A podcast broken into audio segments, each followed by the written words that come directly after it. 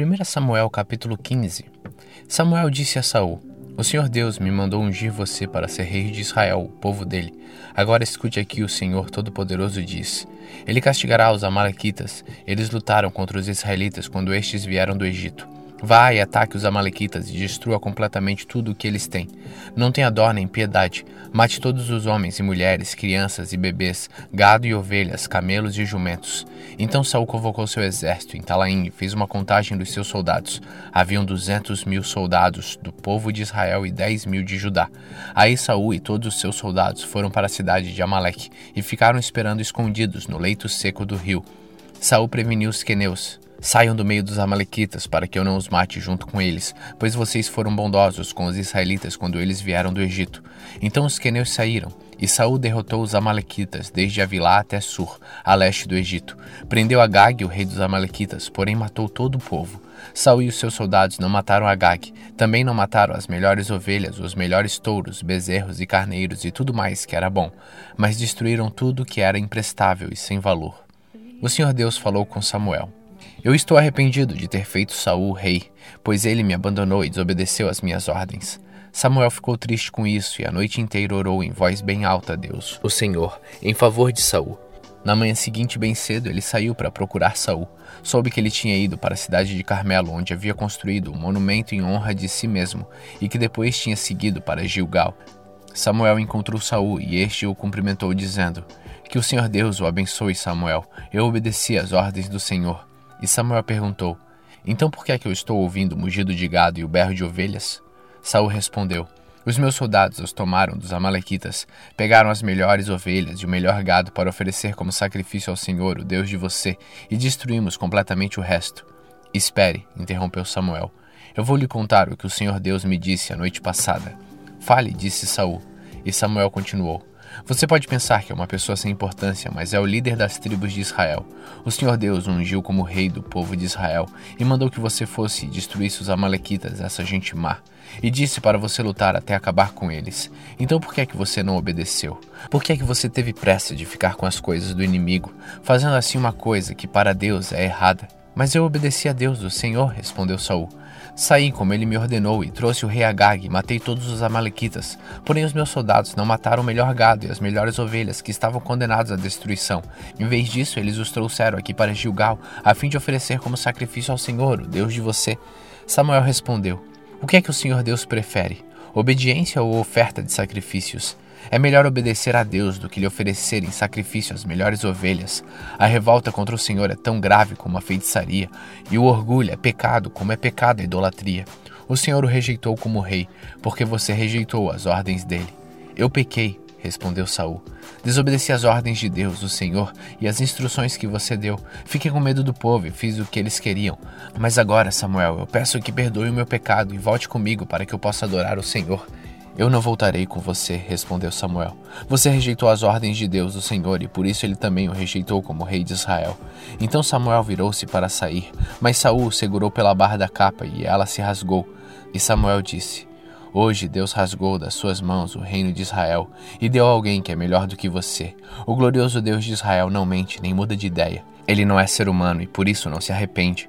Eu pequei, repetiu Saul, mas pelo menos me respeite na frente dos líderes e de todo o povo de Israel. Volte comigo para que eu possa adorar o Senhor seu Deus. Então Samuel voltou com ele, e Saul adorou a Deus, o Senhor.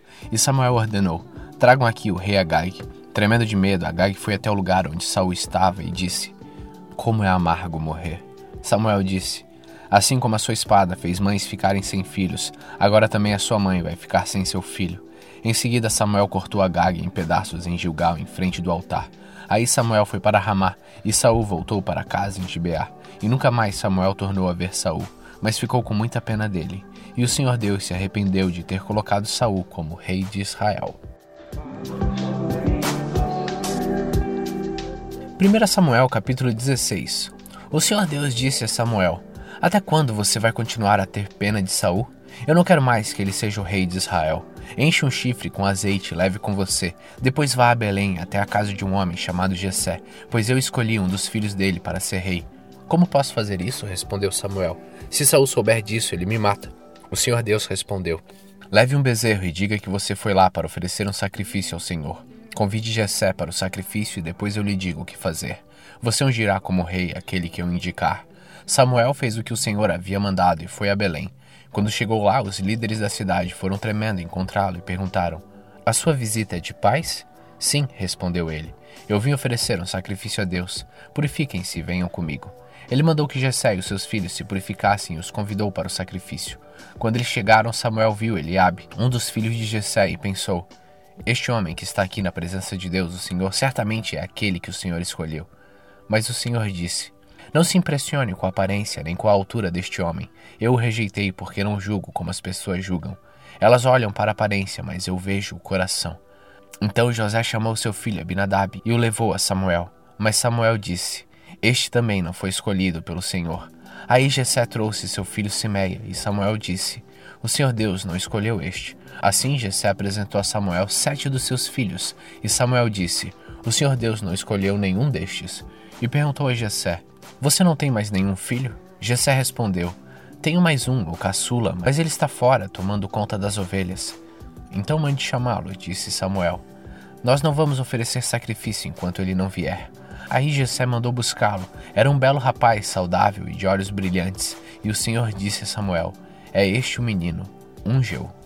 Samuel pegou o chifre cheio de azeite e ungiu Davi na frente dos seus irmãos. E o Espírito do Senhor dominou Davi, e daquele dia em diante ficou com ele. E Samuel voltou para Ramá. O espírito do Senhor saiu de Saul, e um espírito mau mandado por Deus começou a atormentá-lo. Então os empregados de Saul lhe disseram: Sabemos que um espírito mau mandado por Deus está atormentando o Senhor. Mande, nós iremos procurar um homem que saiba tocar lira. Assim, quando o espírito mau vier sobre o Senhor, o homem tocará lira e o Senhor ficará bom de novo. E Saul ordenou: Procurem um homem que toque bem lira e o tragam aqui. Um dos empregados respondeu: Gessé, da cidade de Belém, tem um filho que é bom músico. Ele também é valente, bom soldado, fala bem, tem boa aparência e o Senhor Deus está com ele. Aí Saul enviou mensageiros com este recado para Gessé: Mande-me o seu filho Davi, aquele que toma conta das ovelhas. Então Gessé mandou Davi a Saul, e Davi levou de presente um odre cheio de vinho, um cabrito e um jumento carregado de pão. Davi ficou trabalhando para Saul. Este gostou muito de Davi e o escolheu para carregar as suas armas, e mandou a seguinte mensagem a Jessé: Eu gostei de Davi, deixe que ele fique aqui a meu serviço. Daí em diante, toda vez que o espírito mau mandado por Deus vinha sobre Saul, Davi pegava sua lira e tocava. O espírito mau saía de Saul, e ele se sentia melhor e ficava bom novamente.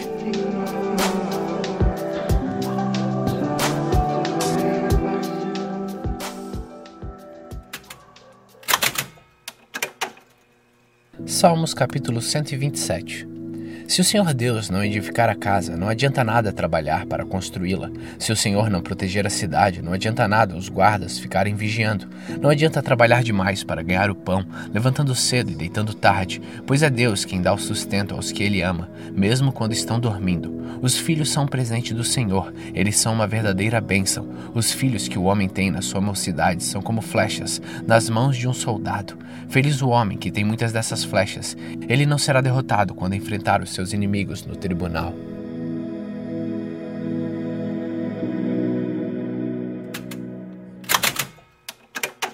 Segunda Coríntios capítulo 6. Portanto, nós, como companheiros de trabalho no serviço de Deus, pedimos o seguinte: não deixem que fiquem sem proveito a graça de Deus, a qual vocês receberam. Escute o que Deus diz.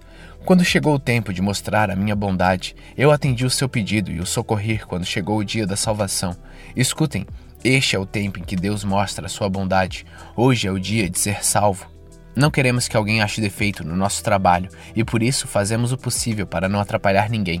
Pelo contrário, em tudo mostramos que somos servos de Deus, suportando com muita paciência as aflições, os sofrimentos e a dificuldade. Temos sido chicoteados, presos e agredidos nas agitações populares. Temos trabalhado demais, temos ficado sem dormir e sem comer.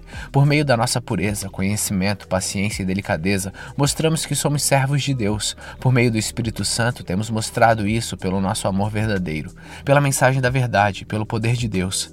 Por vivermos em obediência à vontade de Deus, temos as armas que usamos tanto para atacar como para nos defender. Somos elogiados e caluniados. Alguns nos insultam, outros falam bem de nós. Somos tratados como mentirosos, mas falamos a verdade. Somos tratados como desconhecidos, embora sejamos bem conhecidos de todos. Somos tratados como se estivéssemos mortos, mas como vocês estão vendo, continuamos vivos. Temos sido castigados, mas não fomos mortos. Às vezes ficamos tristes, outras vezes ficamos alegres. Parecemos pobres, mas enriquecemos muitas pessoas. Parece que não temos nada, mas na verdade possuímos tudo. Queridos amigos de Corinto, temos falado francamente, temos aberto completamente o nosso coração para vocês. Não temos fechado o nosso coração. Vocês é que têm fechado o coração de vocês para nós. Eu falo com vocês como se vocês fossem meus filhos. Tenham por nós o mesmo sentimento que temos com vocês e abram completamente o coração de vocês para nós. Não se juntem com os descrentes para trabalhar com eles, pois como é que o certo pode ter alguma coisa a ver com o errado? Como é que a luz e a escuridão podem viver juntas? Como podem Cristo e o diabo estar de acordo? O que é que um cristão e um descrente têm em comum? Que relação pode haver entre o templo de Deus e os ídolos? Pois nós somos o templo do Deus vivo, como o próprio Deus já disse: Eu vou morar e viver com eles, e serei o Deus deles, e eles serão meu povo. E o Senhor Todo-Poderoso diz: Saiam do meio dos pagãos e separem-se deles. Não toquem nada que seja impuro, e então eu aceitarei vocês. Eu serei o pai de vocês, e vocês serão meus filhos e minhas filhas. 2 Coríntios capítulo 7. Meus queridos amigos, todas essas promessas são para nós. Por isso, purifiquemos a nós mesmos de tudo que torna impuro nosso corpo e a nossa alma, e temendo a Deus, vivamos uma vida completamente dedicada a Ele. Deem um lugar para nós no coração de vocês. Nós não prejudicamos ninguém, não causamos a desgraça de ninguém e não procuramos tirar vantagem de ninguém. Não digo isso para condenar vocês, pois, como eu disse antes, vocês são tão amados por nós que estamos sempre juntos, tanto para morrer como para viver. Tenho muita confiança em vocês e me orgulho de vocês. No meio de todas as nossas aflições, eu continuo muito animado e cheio de alegria.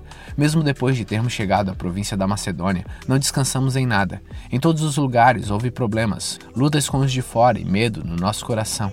Porém, Deus, que anima os desanimados, nos animou com a chegada de Tito. E não foi somente a chegada dele que nos animou, mas também as informações dadas por ele de que vocês os animaram. Ele contou que vocês estão com saudade de mim e disse que estão muito tristes e estão prontos para me defender. Por isso agora estou mais feliz ainda. Não me arrependo de ter escrito aquela carta, embora vocês tenham ficado tristes por causa dela. Quando soube que a carta os deixou triste por algum tempo, eu poderia ter ficado arrependido. Mas agora estou alegre, não porque vocês ficaram tristes, mas porque aquela tristeza fez com que vocês se arrependessem. Aquela tristeza foi usada por Deus, e assim nós não causamos nenhum mal a vocês. Pois a tristeza que é usada por Deus produz o arrependimento que leva à salvação. E nisso não há motivo para alguém ficar triste, mas a tristeza deste mundo produz a morte. Vocês suportaram a tristeza da maneira que agrada a Deus. E vejam agora os resultados. Isso fez com que vocês levassem a sério o assunto e resolvessem se defender. Fez também com que vocês ficassem zangados e com medo. Depois ficaram com vontade de me ver e resolveram castigar o culpado. Em tudo isso, vocês mostraram que não tiveram nenhuma culpa naquele caso. Portanto, embora tivesse escrito aquela carta, eu não a escrevi por causa de quem ofendeu, nem por causa da pessoa que foi ofendida. Pelo contrário, escrevi a carta para tornar claro a vocês que Deus sabe do grande cuidado que vocês têm por nós. Foi por isso que ficamos animados. Além do ânimo que recebemos, ficamos mais contentes ainda vendo a alegria de Tito, pois todos vocês o têm ajudado a sentir-se bem. Eu havia falado muito bem de vocês a ele, e vocês não me desapontaram. Temos sempre dito a verdade a vocês. Assim também é verdadeiro o elogio que fizemos a Tito a respeito de vocês. O amor dele por vocês cresce cada vez mais quando ele lembra como vocês todos estavam prontos para obedecer e como o receberam com humildade e respeito. Estou alegre por poder confiar completamente em vocês.